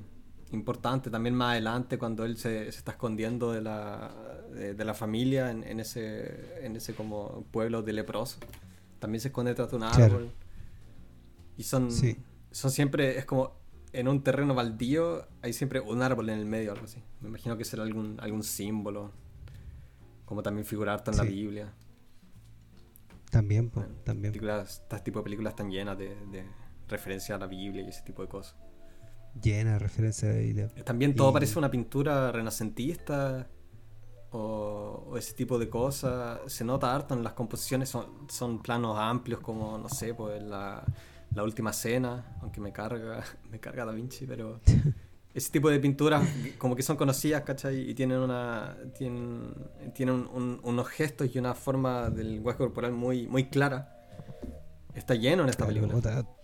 O, también como Car Caravaggio, falta puro que maten a una mujer nomás y sería como Caravaggio. Eh, no, súper bueno, súper bueno. Me dio trabajo. Me da risa que esta es una película que sea tan vista. No sé si todo el mundo se da cuenta esta weá de que lo que está viendo es así. Me pregunto, no sé, cómo lo ve otra gente. Es que también es difícil. O sea, si uno no tiene el, conocimiento, es, difícil darte cuenta. Sí, sí, por, eso tanto adicto a la pantalla verde también. No, pero no sé, pues es como tú escuchas una pieza de música clásica y tampoco te das cuenta, no sé, quizás serán 40 instrumentos, pero no... Tú no lo procesas pensando, oh, la media pega, escribir música para 40 instrumentos que tocan simultáneamente. O una música con seis voces, es lo mismo. Es como, no, no, pero la música clásica te da esos tonos como para poder diferenciar en algún momento de todo un movimiento esa, esos instrumentos. Ya, pero ah, un niño se da cuenta. Ya, pero un niño se da cuenta de hartas cosas. los niños son, mucho más perceptivos que Papá, ¿qué instrumento es ese? ¿Qué instrumento es ese? O no sé, uno el raro que, que, que expone a cabros chicos, wey, así también. bueno, sí, sí, sí. Eh, las percepciones son distintas. o sea, no, no, no, me, no me sorprende ni tampoco lo encuentro algo, algo reprochable que la gente no, no se pueda dar cuenta. De no. ¿Cómo le vaya a pedir eso? Si en los créditos también, los créditos hay como 20 personas nomás. ¿Cómo, cómo, cómo vaya a pensar de que ahí participaron 20.000 o qué sé yo? Claro, no, no, no tenéis que, que, decir, pues sí. Es como cultivarse para, para cachar. A mí me gusta la parte que después cuando se enfrentan de nuevo con Mesala y está el, está el Ben Hur con una cara muy emputecido está la película. Está emputecido. Y siempre contenido, emputecido, contenido, emputecido, contenido. No, y acá, acá el Mesala en verdad, eh, en verdad como que pierde todo el encanto, ya pasa a ser un villano típico. Es que también pasaron como cinco años y uno no supo nada de él. Y esa, eso hubiese sido la época bacán, cuando él eh, cuando él empieza a traicionar a sus amigos y esa ambición por el poder que él empieza a tener cuando, cuando traiciona este al, Ben Hur. Pero, pero la historia lo, deja de lado, ¿no? Es un poco... Eh, bueno, la película no puede durar cinco horas, pero esto tampoco es una historia que se debió haber contado en cuatro, encuentro yo. Sí, sí, sí, es, un, es excesivo en realidad. O sea, es entretenida todo el rato y el tiempo pasa relativamente rápido, pero, mm. pero cuatro horas. Sí, bueno, ya tienen como ocho minutos menos con las puras piezas musicales. Y... Sí, pues tiene un intermedio también y una obertura. No. Bueno. ¿En qué parte íbamos? Ah, ahora él anda buscando a la familia. Sí.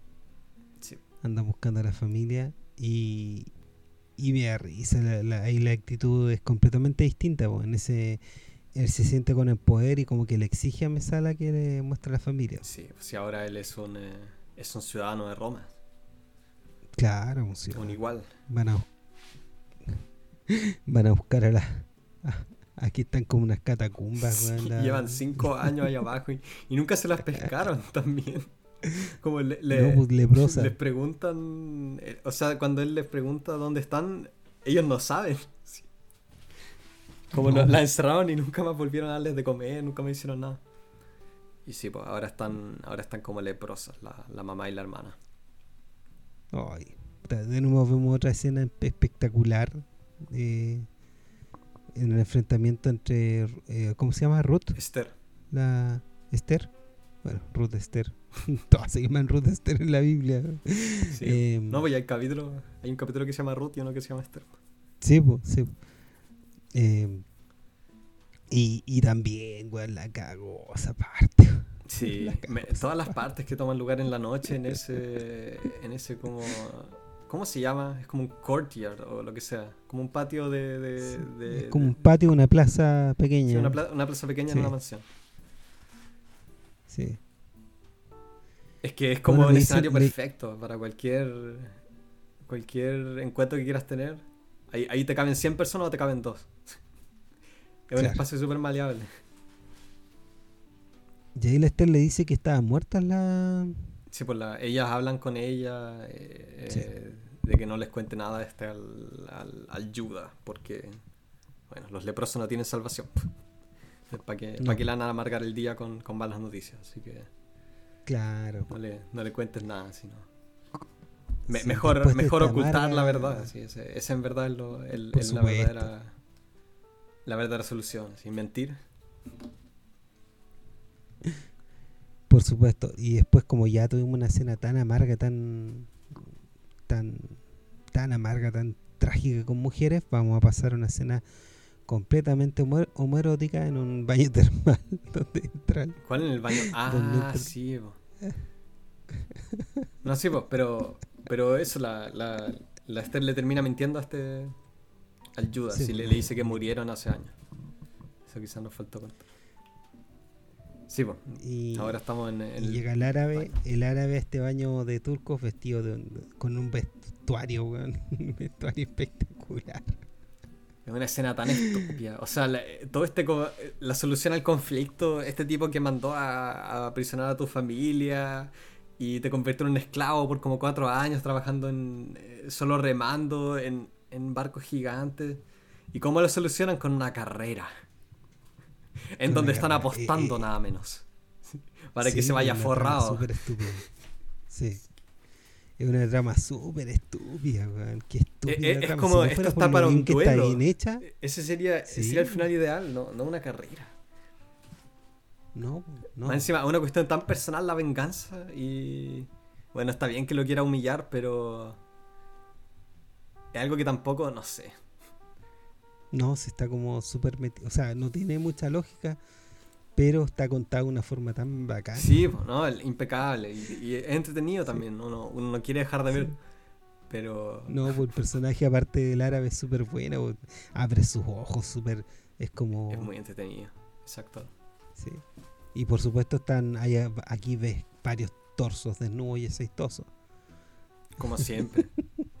Como Están siempre los pobres no después no se andan todo el rato cayendo. Con la ropa toda manchada. Sí. Bueno, y vamos a la escena final, la gran escena, una de las escenas más difíciles que se han hecho toda esta secuencia, bueno. Aparte, fue uno de los sets más grandes que se han hecho en la historia. creo que lo hicieron en Roma, en, en, eso. En Cinecittà. Cinecittà. ¿Cómo, ¿Cómo, se llama? Cinecittà. Que ahí también, ahí trabajó harto este, el, el Fellini más adelante. Eh, ahí se grababan hartas películas en este, en este, sí. este estudio en Roma. No, acá los sets son increíbles increíbles. Ah, mira, tú hablaste de, Spielberg, yo, yo, me acordé harto de Spielberg también en esta, esta película. Eh, sí, no, eh, esta película es, eh, es como el, el, diseño para todo lo que viene más adelante, sobre todo Star Wars. Sobre todo las precuelas, le copió harto, ¿cachai? La temática del esclavo que vuelve a la familia y la familia ya no está y ya son todos leprosos y después tiene que ganar una carrera. La carrera. el, look del desierto, ¿no? Esta película es, como un marco para todo lo que vino después. Sí, es una, es una épica también contada en, el, en, este contexto bíblico. No, pero esta weá es espectacular. Toda esta cuestión es increíble. O sea, es, es tremenda. O sea, da risa también, porque este. El... Cresta hiciste esta, esta, esta cuestión. Está tan bien hecha, tan bien coordinado la acción de, todos los caballos. Tan, los caballos. El detalle. Este, el, el Charlton Heston tiene química con cualquier persona. Así también tiene química con los caballos en la escena anterior, cuando él lo anda como. le anda haciendo cariño y, y explicando cuál es la dinámica de los caballos. También el tipo lo podrías poner al lado de un árbol y te vendería la pomada de que son mejores amigos. Sí, sí, tiene una cuestión tan intensa. Bueno.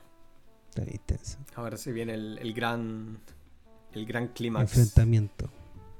Mi sala tiene una. Una cuadriga que tiene. El carro tiene un. Tiene un nombre el carro, no sé cuál es el nombre del carro. Los, estos carros donde va la persona. Tiene una tiene como una lanza, un cuchillo en, la rueda. Un cuchillo que hace cagar la rueda. También, él anda vestido de negro y, los caballos son todos negros, el, carruaje es rojo oscuro, el, tipo es como... También eso le copian harto a Star Wars, el, eh, o sea, no algo que se pueda copiar porque simplemente es un simbolismo muy básico. Eso de el negro es el malo y el blanco es el bueno, que también el Charlton Heston es, rubio, de ojos azules, eh, tiene un carruaje blanco llevado por caballos blancos que podrían ser Pegasos. Eh, sí. pero también por eso vende tanto, porque es, un simbolismo que lo puede entender cualquier, cualquier weón, sin importar que tan estúpido sea, van a entender lo que está pasando. Por eso también Star Wars es tan exitoso. Sí. Eh, es un simbolismo. No, pero el dominio. el dominio de la cámara, weón. El dominio de la cámara, de cómo va siguiendo. O sea, weón, no sé. Eh, antes había visto a alguien que no sé, pues el, John Ford grababa muy bien estas escenas con, caballos, pero esta cosa es otro, está a otro nivel. Sí, no, bueno, es, también increíble que se andan dando vueltas nomás. Eh, es, una situación muy no tan espectacular encuentro yo. Eh, pero este el William Wallace le saca el jugo a todos los planos que puede sacar también es interesante que no tenga música, si, no, si mal no recuerdo. Como en ninguna parte hay música y te muestran la carrera casi entera. Sí, te muestra la carrera entera. Y, la interacción con cada uno de los participantes y, también pues, las muertes son bacanas. Sí, no, sobre todo la, el último accidente que hay es, en verdad muy, muy gráfico, muy brutal. Pero no, una, es una escena bien, eh, bien efectiva. No, es, Sí, súper bien contada y está espectacular. O sea, cada cosa hecha acá está, está bien está bien hecha. Te va a ser súper difícil. Y, también como cresta, como cresta, weón. es que no entiendo cómo cresta cuánto, todo lo que se demoraba en cada detalle, weón. El, el tema de, de cuando los van grabando los caballos y los caballos van como en perfecta línea y después se acercan en perfecta línea eso, de, no solo eso, que sino no podéis llegar y grabar un caballo haciendo eso. No, pues no, hay que entrenarlo a todo. No, aquí me, sorprendió porque no en ningún momento hay un accidente de caballo. Así que parece que aprendieron algo de, todo eso, eso que habíamos hablado con, eh, con Stagecoach, de los caballos que se habían muerto. Acá, acá en ningún momento veo un caballo que se cae ni nada. Solo, solo los carruajes y las personas salen volando. Pero más allá de eso, ¿qué, iba, ¿qué iba a decir? Bueno, este entonces había menos caballos en el planeta porque ya había industria automotriz, entonces seguramente también era mucho más caro andar teniendo caballos. Entonces no era como que, oh, tengo tenemos 50 caballos y los podemos matar a los 50. Ay, sumándole a la dificultad, esta otra cosa de grabar a 65 milímetros es que necesitas más luz. Sí. sí necesitas, necesitas como el doble, el triple de luz porque, porque está simplemente traspasándola a un área mucho más grande. Entonces eso también es un tema logístico horrible. Necesita... Bueno, es un estudio, así que es a puerta cerrada. Necesita cientos y cientos y cientos de luces que ah, eh, para planos tan grandes tienen que andar apuntando a todo tipo de lugares. El calor que hay adentro, también con los caballos que andan corriendo y los caballos sudan como locos también. No, qué horror. No, increíble la, reproducción también del escenario. O sea, tú, tú, tú estuviste en Roma, tú, tú conociste la, la parte que, que emula esto. ¿Cómo se llama? ¿Cuál? Que está en Roma. No sé. El, eh, bueno, hay una. No me acuerdo ya. Estuve en Roma como una noche, sí, no, no, no, me acuerdo. Ah, ya no cachaste, no, estuviste bien en Roma. No, sí, bueno, hay, hay una como, que... estuvimos como dos días y, dimos hartas vueltas, estuvimos harto a pie, pero no, no, no vi las afueras de Roma. No vi los campos ni No, esto, esto queda, esto queda cerca del, o sea, caminable cerca del coliseo, como entre medio de las termas y el coliseo. Ah, bueno, quizás lo vi, pero no, no lo reconocí. Sí. Y bueno, gana, gana Ben Hur. Es el otro es coronado. el otro es atropellado por como tres carruajes. es extremadamente gráfico. La cago súper terrible, todas las muertes son terribles. No, y el tipo después queda una masa de carne. lo mejor es, lo mejor es eh, eh, bueno, el chato gesto gana, se pone a llorar. Y ponen una música, una música súper triunfante después de ver cómo esta persona simplemente recibió una paliza brutal en toda esta película bíblica y después te, lo celebran con, la música triunfante, ese, un, un fanfare que se llama. No, que es una película tan extraña. Sí, no es extraño después porque Mesala se enfrenta a él, pues Mesala está moribundo. Sí, y le, él lo está esperando antes que le haga cirugía. Oh. Todo para humillarlo. ¿Estás contenta ahora? Ódiame, ódiame. Que, mira, risa es como el mensaje de, la película, porque Que no, que el odio te hace mal. Eh, sí, ahí, ahí él le cuenta que, la familia resulta que no, que no está muerta, sino que eran leprosos y que ahora andan, andan viviendo en ese en esa comunidad de leprosos, como en la afuera de la ciudad, en una cueva. Carrera ganada, enemigo destruido. Es como la weá, viste, esto es lo que quería, es como que se victimiza un poco el mesala, me da risa. Eh, estamos viendo la, la, la, filosofía de Humberto Madurana antes de que antes de que Humberto Madurana lo hubiera creado. Lo único que necesitamos es amor. Puedes convencer sí, están. a un romano. No, y, más, adelante. Apelando su buena voluntad. Más adelante, en verdad, que llega a dar rabia. Eh, porque ahora él, él, va a ver a la familia. y también hay, un plano que me encantó, que es cuando él, él, él se esconde detrás del árbol. Y en el fondo está, en el fondo está la Esther que va, le lleva comida a la familia. Y es también, es como sacado de una imagen, no sé, del sacrificio de Isaac o algo así. Es un árbol, el típico árbol que uno ve en, fotos, de la, en imágenes de la Biblia. Y él está, él está como una flecha simplemente. Todo el cuerpo hacia un lado, hacia el lado como izquierdo de la, de la imagen y ellos, los demás, están en el fondo del lado derecho. Tiene, tienen harta, tienen harta, ¿cómo se dice? Tienen harto peso. Si pesan hacia un lado, hacia, uno, hacia el otro, los, los planos es algo, es muy buen diseño visual. Bueno, entonces él habla con la Esther, ¿o quieres decir algo tú sobre esa escena? No, no, no, está, todo bien dicho. Eh, y después lo que hace es que va a hablar con Poncio Pilato, me acuerdo. No, no, él primero habla con la Esther, porque la, la Esther, eh, ¿cómo se dice? Eh, está como chata de toda la negatividad. y de que él, él, le dice como que él no puede perdonar a los, a los, a los romanos. Y ella como que los deja.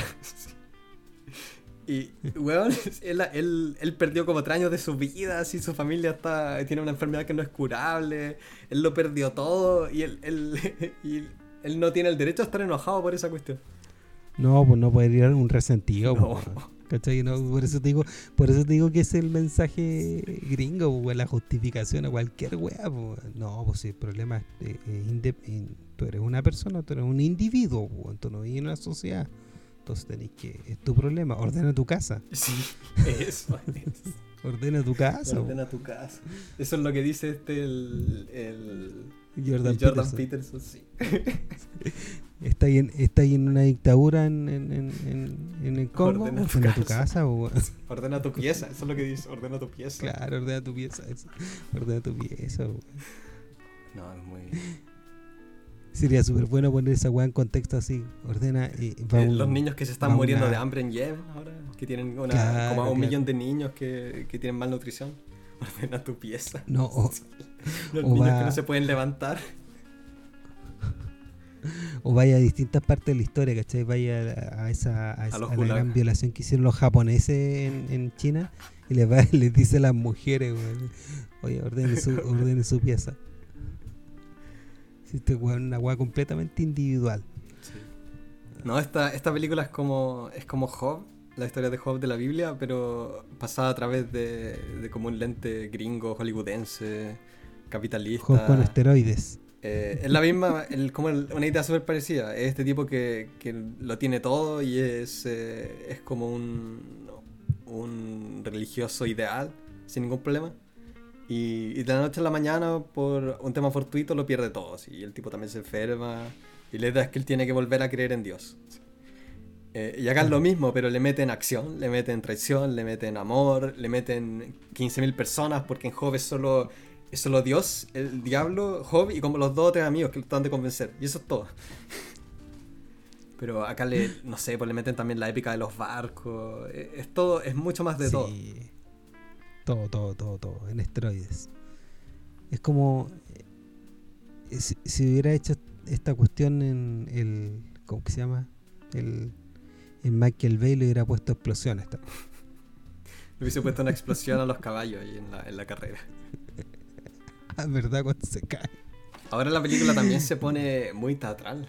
Como que se desinfla un poco, encuentro yo. Porque, bueno, este es un epílogo que dura como 40 minutos se, sería terminado con la, con la carrera. Sí, pues sí.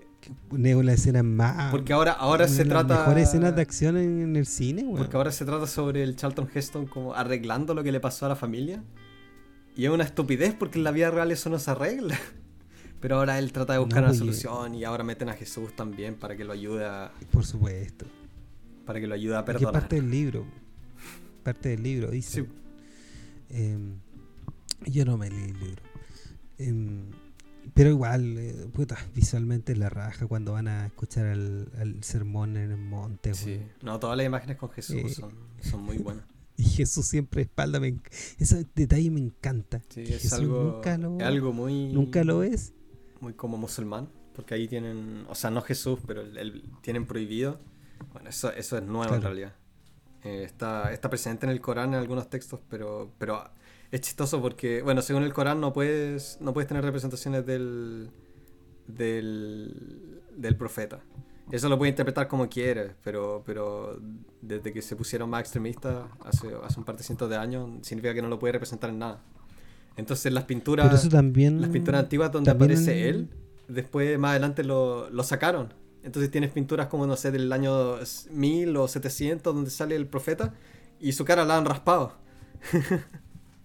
para Pero eso, eh, eh, es algo, algo que encuentro que es súper... Eh, también creo que en el Corán está también escrito que, que este, o en la Biblia, que el Moisés empezó como a resplandecer después de, alcanzar la iluminación, entonces él se puso un velo encima para cubrir esa, esa luz de los demás. me gusta esa, esa dinámica que, el, que al Jesús no se le muestra, solo se muestra como su, em, su esencia, su contorno, su, su forma. No, pues y, eso no sirve si es que no muestra la contraparte, que es la reacción de la gente ante Jesús. Pues, y, es tan buena la reacción que, le agrega un, tono extra. Bueno, después va a haber, eh, también meten galleteado ahí a, a Pilato, que es un excelente actor, también muy, muy con, ah, sí, pues porque con ciertos tonos, con ciertos tonos eh, también medio amanerados. Como si como siempre. Em, que este va a buscar a, va a buscar a la familia, los saca de la cueva y van justo a la ciudad. Oh, em, qué parte más asquerosa, weón. Me encanta esa parte yo, también. Cagando. Yo con mi mamá ahí, weón, no la toco, weón. ni cagando, weón. Te moriste, mamá, ya fue un gusto. Ni cagando, me pongo a abrazar a mi mamá con, porque... con, lebra. No, y él, la, él toma a la hermana en brazo porque la hermana está, está como muriendo, moribunda. Y él la quiere llevar de vuelta a la ciudad, como para que se quede en la casa o lo que sea. Eh, entonces se acercan a gente, se acercan a un mendigo que, que es un ciego y anda, anda mendigando.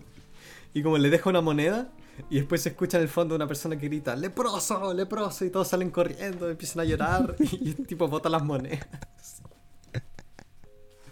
Y ahí es cuando se encuentran justo con la procesión de, Jesús. Con la marcha, la marcha con la, con la cruz. Y también, puta, esta gente tiene piel y carne que se le está cayendo, pero, pero les da les da mucha pena ver a, Jesús eh, cargar la cruz sobre, una, sobre un cerro. También, es como puro, puro relativismo todo. ¿Cómo, se ¿Cómo se te ocurre quejarte así?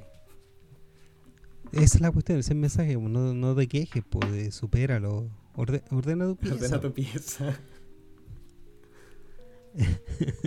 no, es bacán la escena donde tampoco, tampoco.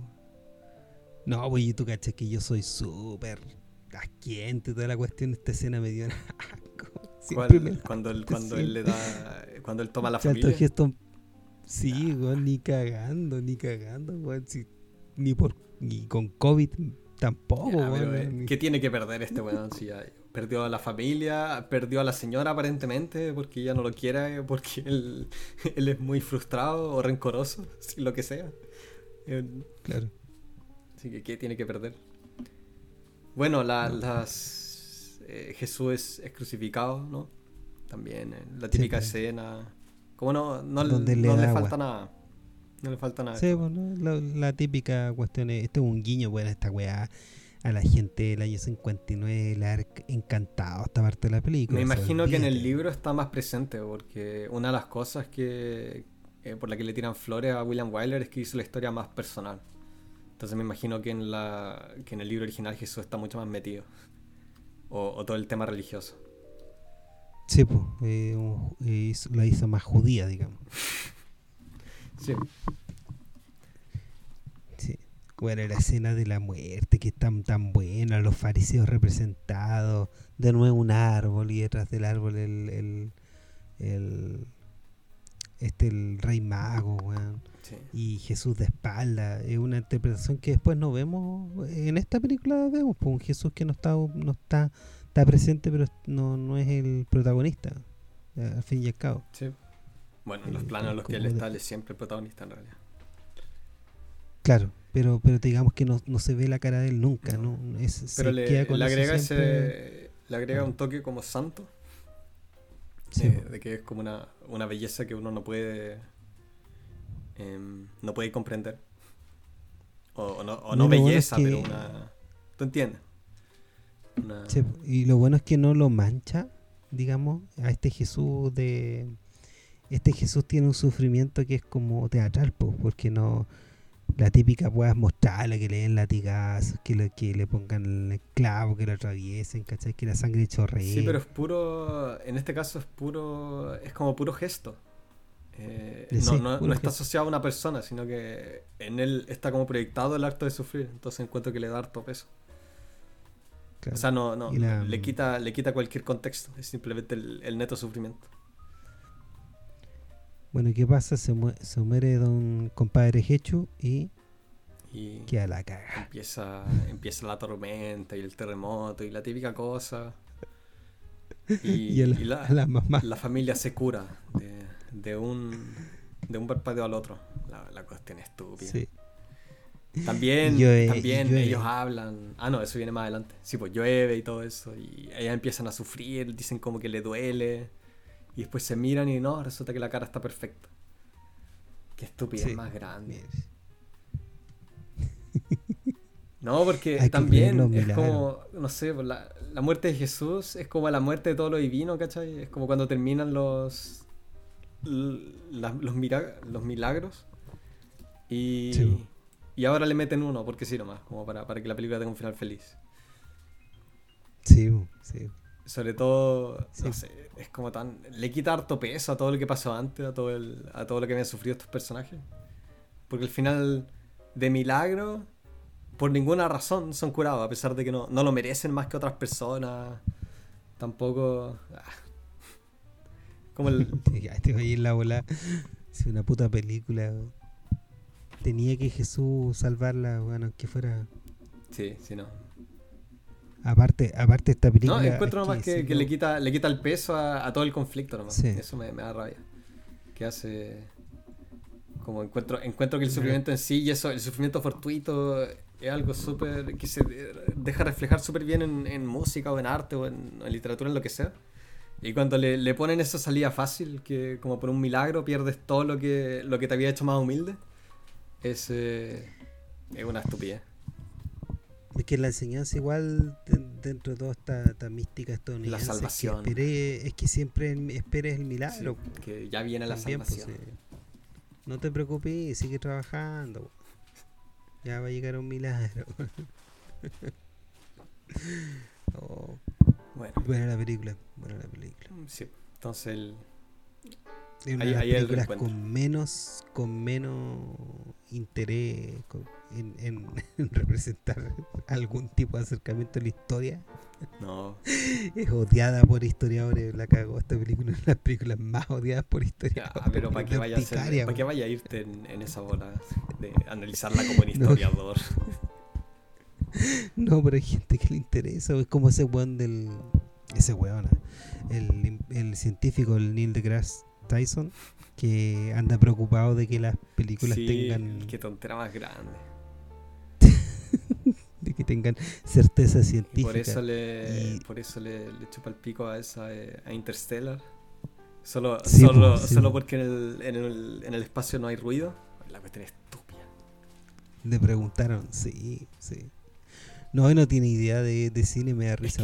Es que, también él lo dice porque él, porque él ve de que ahí se, ¿cómo se dice? eh, se expresan bien teoremas de la, de la, física en el espacio, diferentes proposiciones de cómo se, cómo se moverían las cosas. Pero la gente no entiende eso, ¿cachai? La gente ve Interstellar y se quejan de que no entiende nada de la trama. Entonces, este tipo después eh, tirándole flores a esa película por, por hacer la ciencia un poco más accesible, entre comillas, no lo hizo. Ven cualquiera de Nolan, ven cualquiera de Nolan y dicen eso.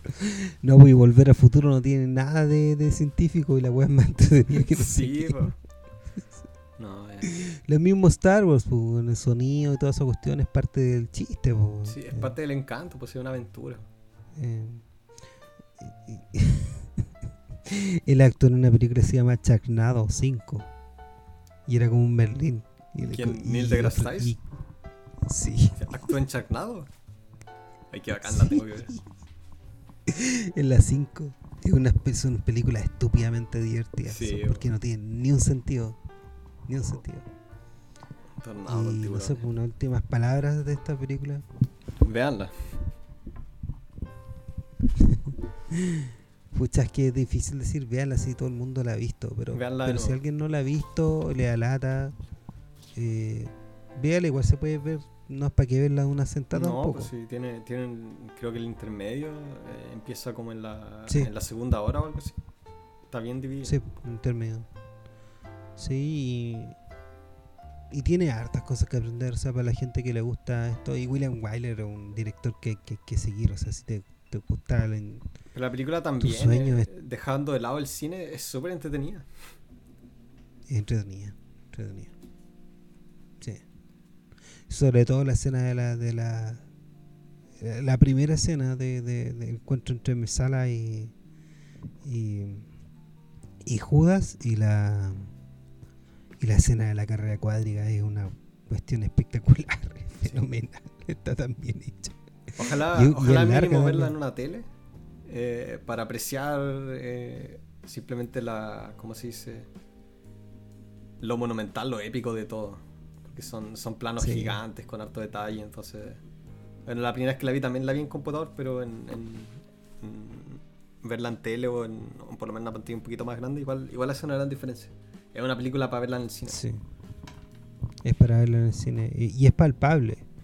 No se ve falso. No, pues Tiene, tienen es súper cohesivo todo. Tiene un, un, look, un diseño que en ningún momento se ve falso, como tú dices.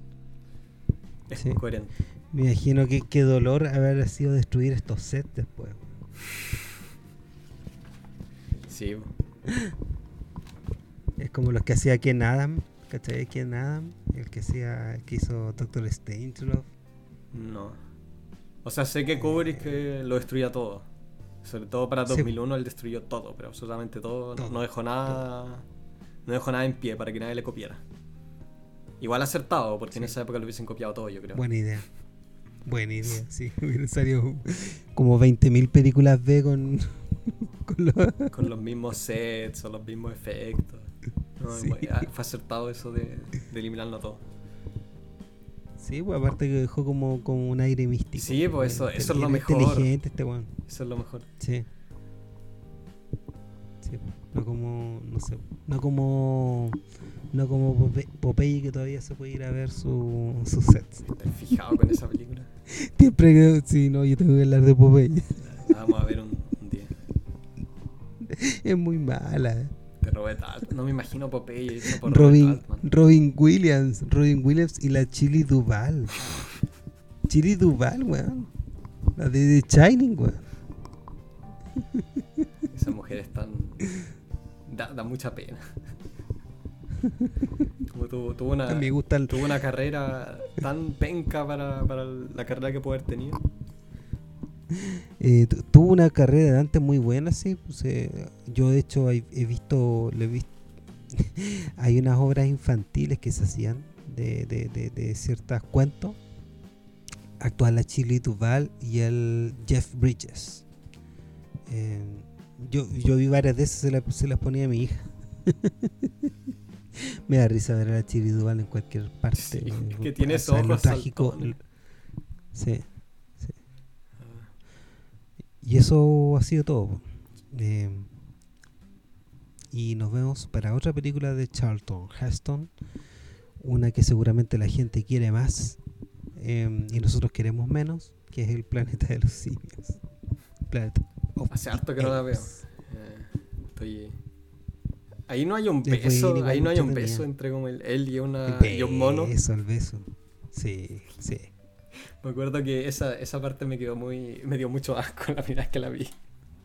O sea, o sea, no, porque sea gráfica ni nada, pero el personaje está besando un mono, po, ¿No, ¿No te la un perro alguna vez? Sí, obvio. Es lo mismo. La, la diferencia es que no es correspondido. Ah, uno no sabe. O sea, yo no langueteo al, al perro de vuelta, pero no, no sé tú. A veces sí, no. con lengua, beso con lengua. Ya, pues, eso. Adiós. Nos vemos otra semana. Chau.